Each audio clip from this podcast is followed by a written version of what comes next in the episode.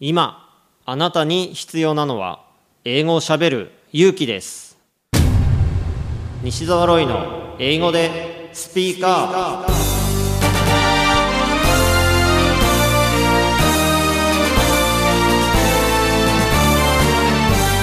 こんにちは。イングリッシュドクターの西澤ロイです。スピーカー。これは英語が少しくらい下手でも間違っていても大きな声でしゃべるとか堂々と意見を言うという意味です。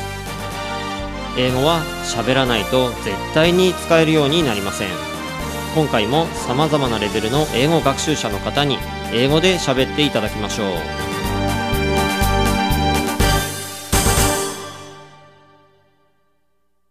今回のゲストはカリスマ小顔美容家の柴崎千佳さんです。英語でスピーカーアップ。Would you introduce yourself?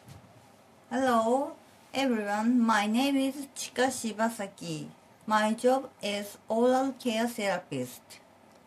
Oral care therapist. What- Yes. What, do you do exactly?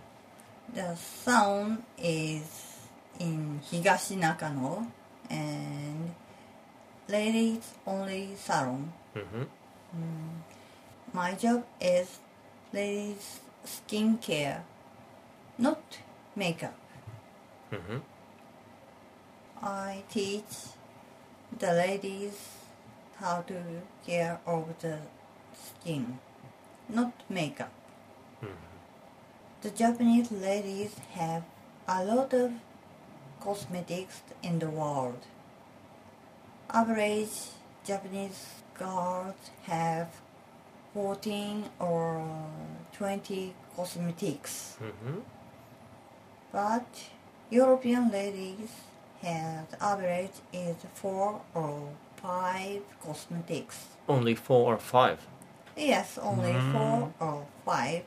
Cleansing, water, powder, hmm mascara, lipstick. Only five. Mm. I don't know why Japanese ladies so many cosmetics loves.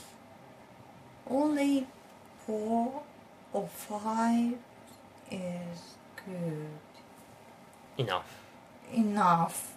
Yes, and I recommend to look in your mirror your face and compare to your hand skin.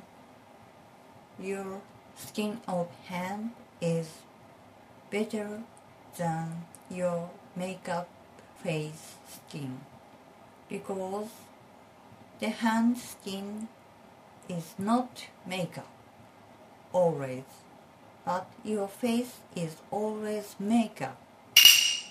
Makeup is covered your skin in petroleum product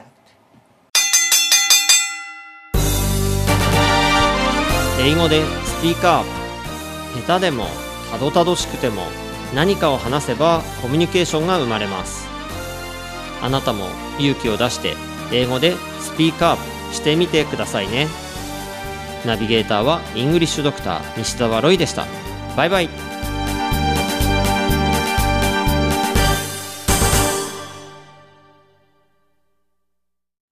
TOEIC 試験のスコアアップをしたいあなた。